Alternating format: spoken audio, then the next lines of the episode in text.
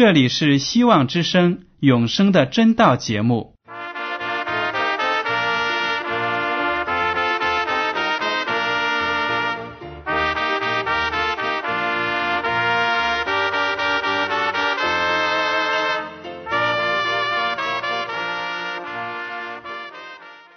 亲爱的听众朋友们，你们好，我是艾德，很高兴今天能和你们在永生的真道这个栏目中见面。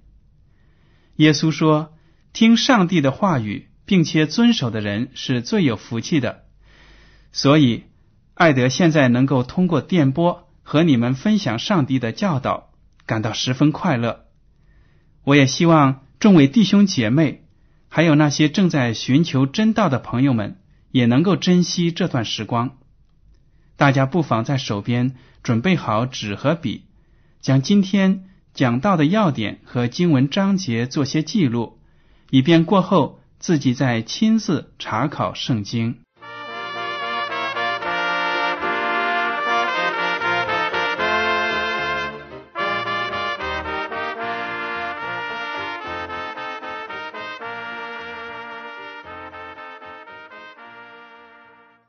听众朋友们，今天我们要谈的呢是洗礼。在印度，恒河被印度教徒呢视为一条非常神圣的河，每年数以百万计的人都会跋山涉水，不远万里的来到恒河边，在那里刷洗自己的身体，因为他们相信恒河水可以洗掉自己的罪恶，从而。得到神灵的喜悦，在世界上的其他许多宗教里，都有要求信徒用水或其他东西洗涤身体的仪式。在古波斯和古罗马的一种宗教里，曾经流行用牛血洗礼。在近代的中国，由于基督教的坎坷遭遇，很多人已经不明白“洗礼”这个词的意思。但是这个词还是被保留在了现代汉语当中。例如，我们说到某某英雄经受了巨大的考验，在战场上经历了枪林弹雨，最后成功的完成了任务，而且活着归来。我们说他呢是经受了火的洗礼。洗礼这个词语本来就是从基督教学来的。洗礼对于一个信徒来说。是非常重要的，它就好比一个宣誓仪式。受洗的信徒通过这个仪式向众人表明，他从今以后是一名基督徒了。他开始要过一个与属世的人不同的生活。洗礼呢，在基督教的各个教派也有不同的形式。罗马天主教会和东正教会。为新生的婴儿施洗，有的教会只为成年人施洗，有的教会采取淋水的方式施洗，有的采取金水。在国外呢，更有别出心裁的布道士，用种种稀奇古怪的方式为人施洗。我就看到过这样一篇报道：有一个牧师面对数百个等待受洗的信徒。忙不过来，于是灵机一动，借用消防队的一辆消防车，用其上的消防水龙头向人群喷水，就算是为众人施洗了。还有一个牧师在为一个电影明星施洗时，只是把玫瑰花瓣撒在他的身上，象征着他已经归向主耶稣了。那么这些形形色色的洗礼。到底符不符合圣经的教导呢？今天呢，我们就来看一看圣经是如何教导洗礼的，洗礼的意义是什么，有哪些形式可以采取呢？首先，我们来看一下洗礼在基督教信仰中的意义。当一个人受洗的时候，他象征性的。展现了耶稣基督的哪三个经历？请大家把圣经打开到罗马书第六章，读三到六节。岂不知我们这受洗归入基督耶稣的人，是受洗归入他的死吗？所以，我们借着洗礼归入死，和他一同埋葬，原是叫我们一举一动有新生的样式，像基督借着父的荣耀从死里复活一样。我们若在他死的形状上与他联合，也要在他复活的形状上与他联合，因为知道我们的旧人和他同定十字架，使罪身灭绝。叫我们不再做罪的奴仆。听众朋友们，你们看，受洗呢，最少有三个意义。第四句一开头就说到，我们借着洗礼归入死。好了，洗礼的第一个意义归入死，然后呢，和他一同埋葬，埋葬。就是第二个意思，因为呢，我们的身体在被浸入水中、被水埋没的那一刻呢，就表明我们把自己的过去的有罪的生活埋葬了，我们归入了基督的死。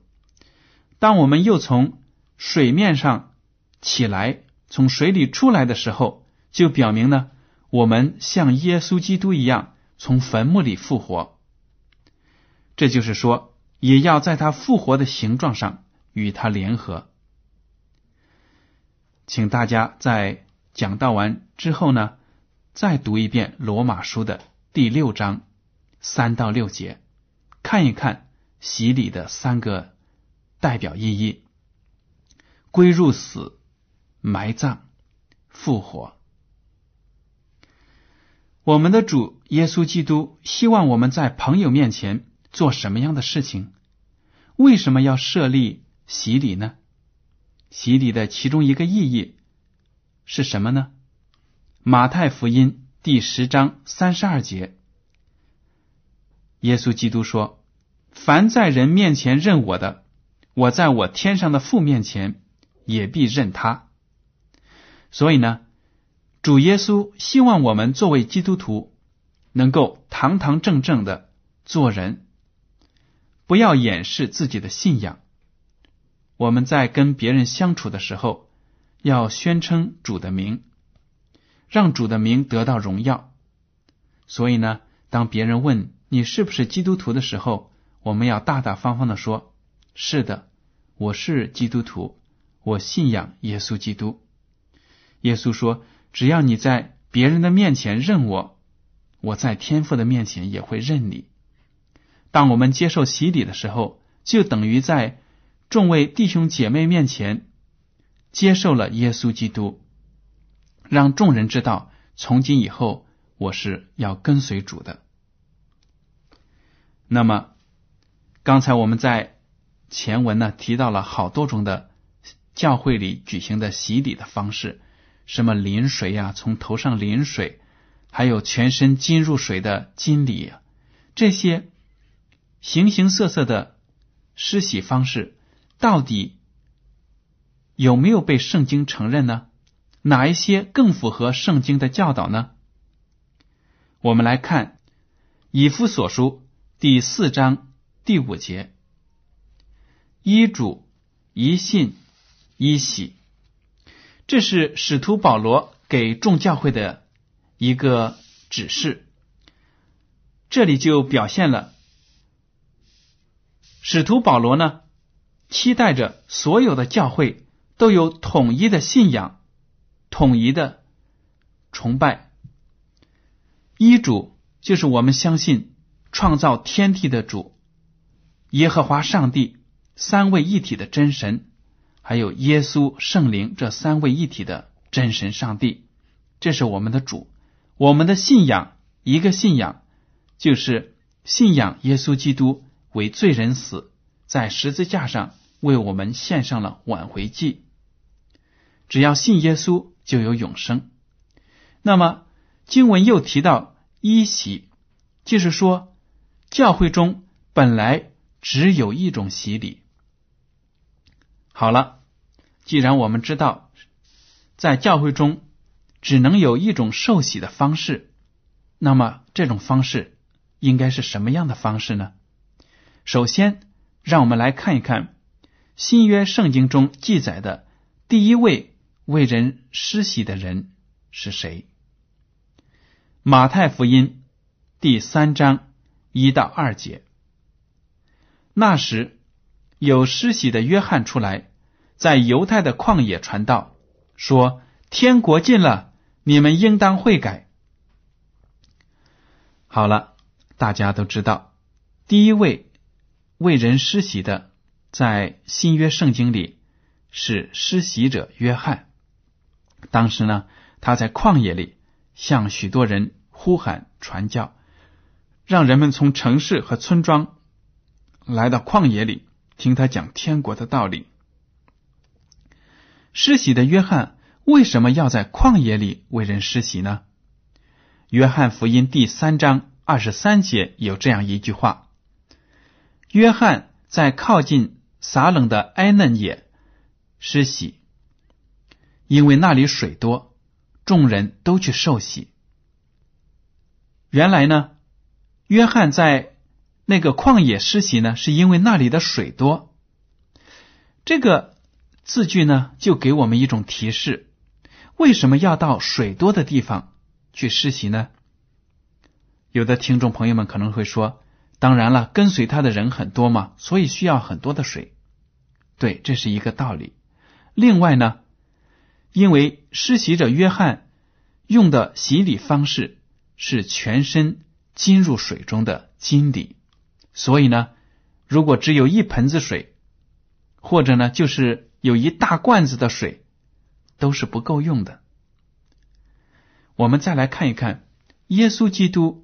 是怎样接受施洗者约翰受的经礼呢？耶稣为什么要接受约翰的施洗？马太福音第三章十三到十五节，当下耶稣从加利利来到约旦河，见了约翰，要受他的洗。约翰想要拦住他，说：“我当受你的洗，你反倒上我这里来吗？”耶稣回答说：“你暂且许我，因为我们理当这样尽诸般的义。”于是约翰许了他。听众朋友们，我们知道，当施洗者约翰看到耶稣的时候，他一眼就认出来，耶稣是上帝的羔羊，是人类的救主。耶稣是从来都没有犯过罪的，所以约翰就拦阻他说。你不应该受洗啊！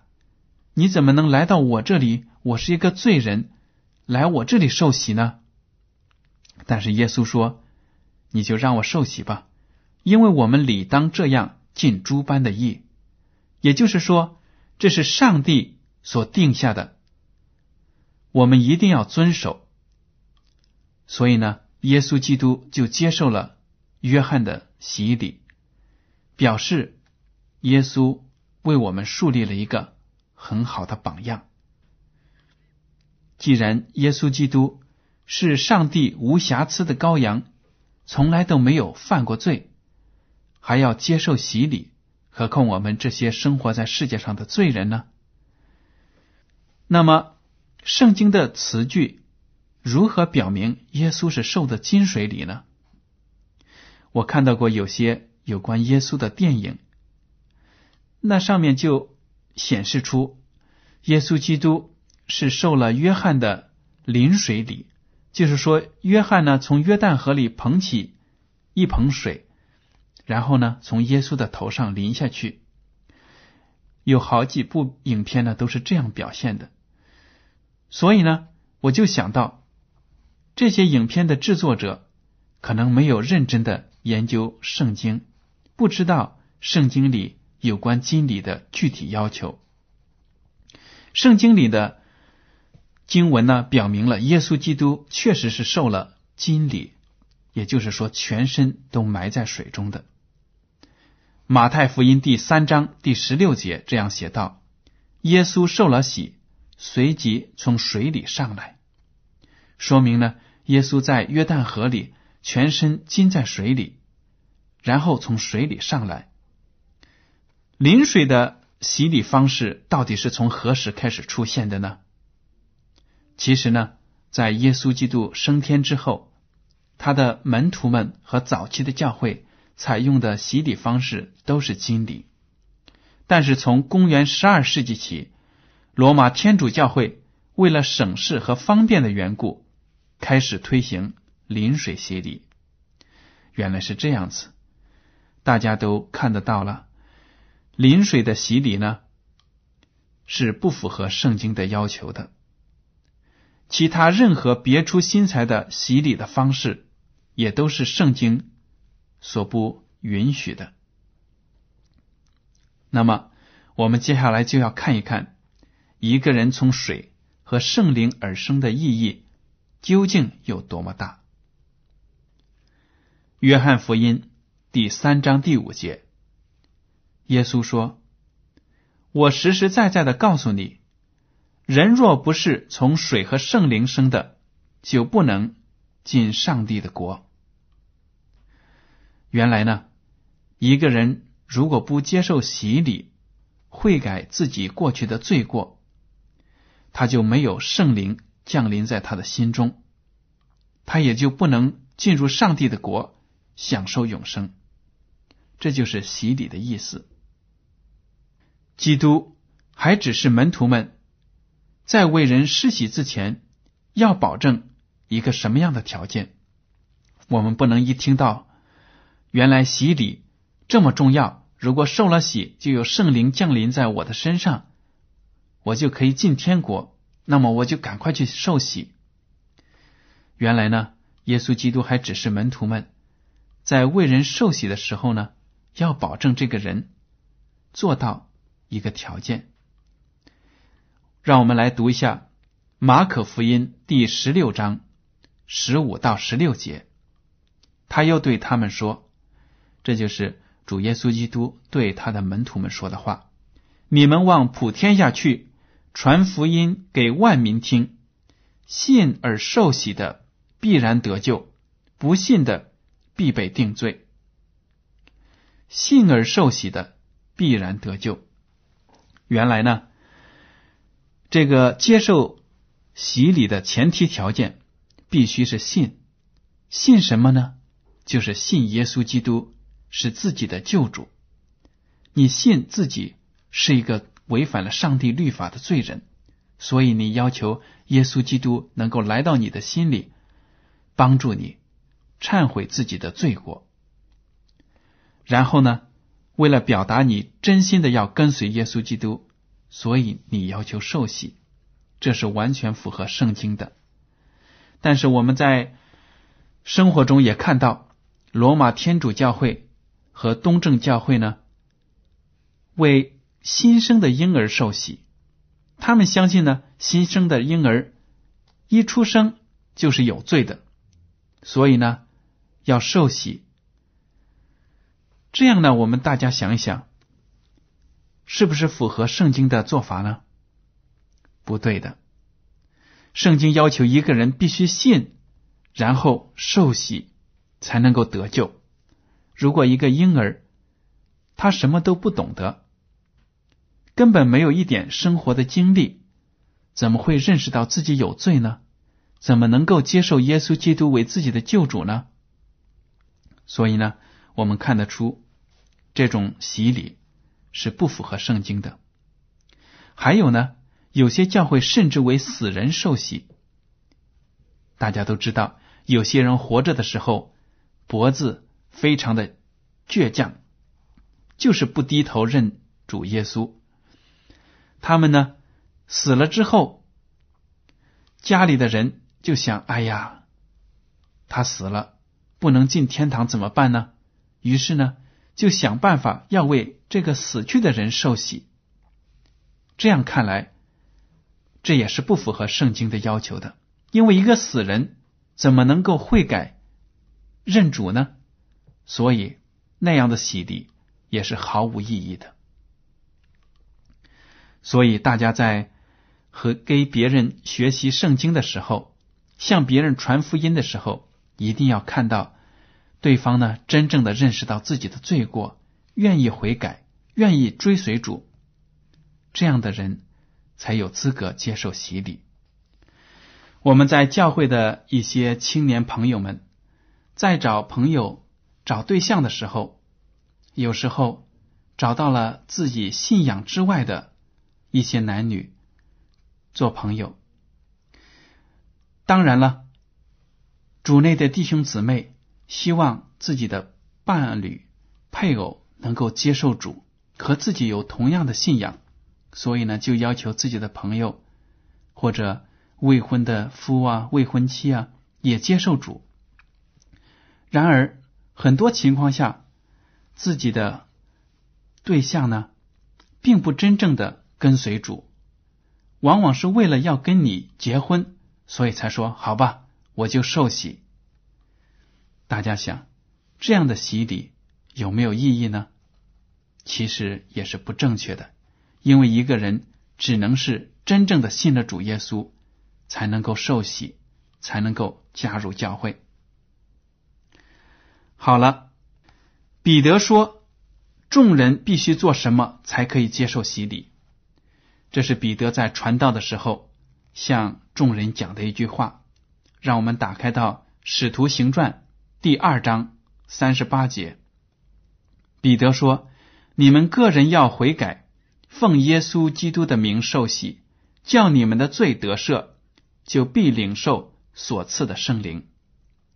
所以呢，彼得也说到，一个人受洗的前提条件就是要悔改，而且呢，受洗是奉耶稣基督的名受洗。如果在其他的宗教里受某个大师的名受洗啊，或参加一些仪式，都不能够得救，只能是在基督耶稣里才有永生。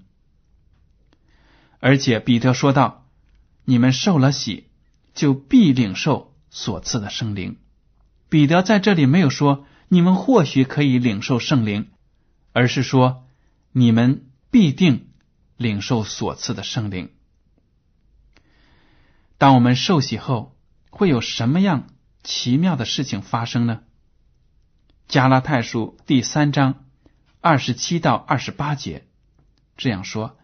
你们受洗归入基督的，都是披戴基督了，并不分犹太人、希腊人、自主的、为奴的，或男或女，因为你们在基督耶稣里都成为一了。这是一件多么奇妙的事情啊！当我们受洗的时候，我们就加入了基督的教会。圣经说我们是披戴基督了。大家想一想。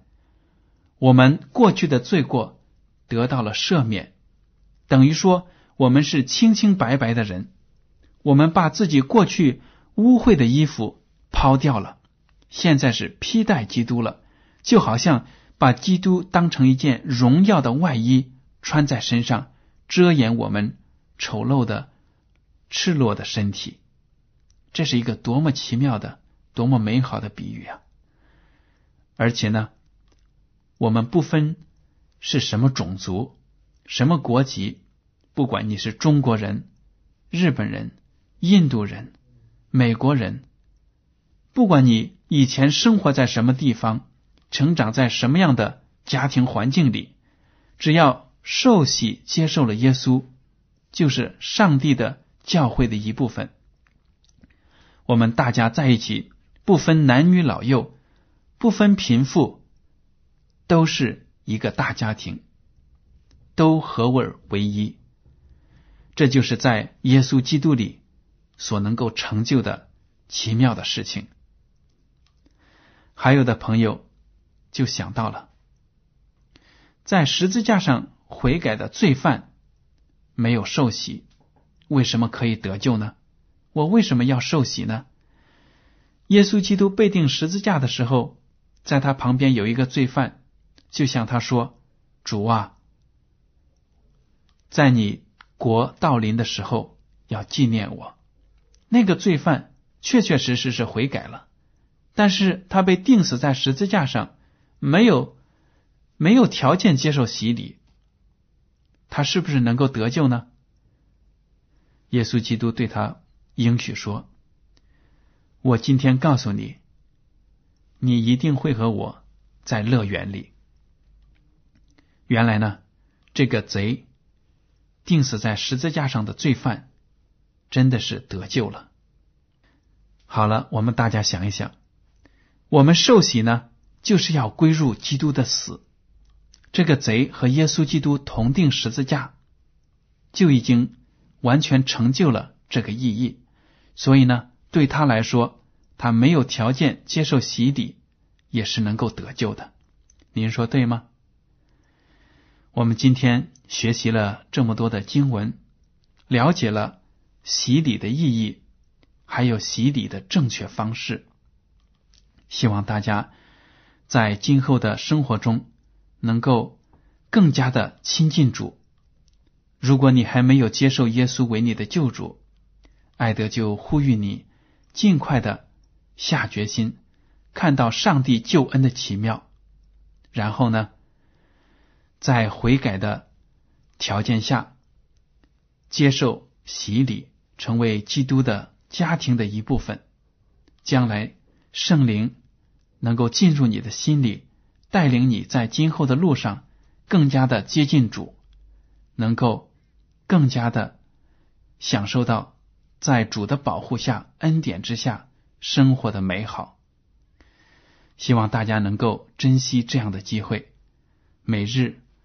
祷告、学习圣经，早天能够加入上帝的教会。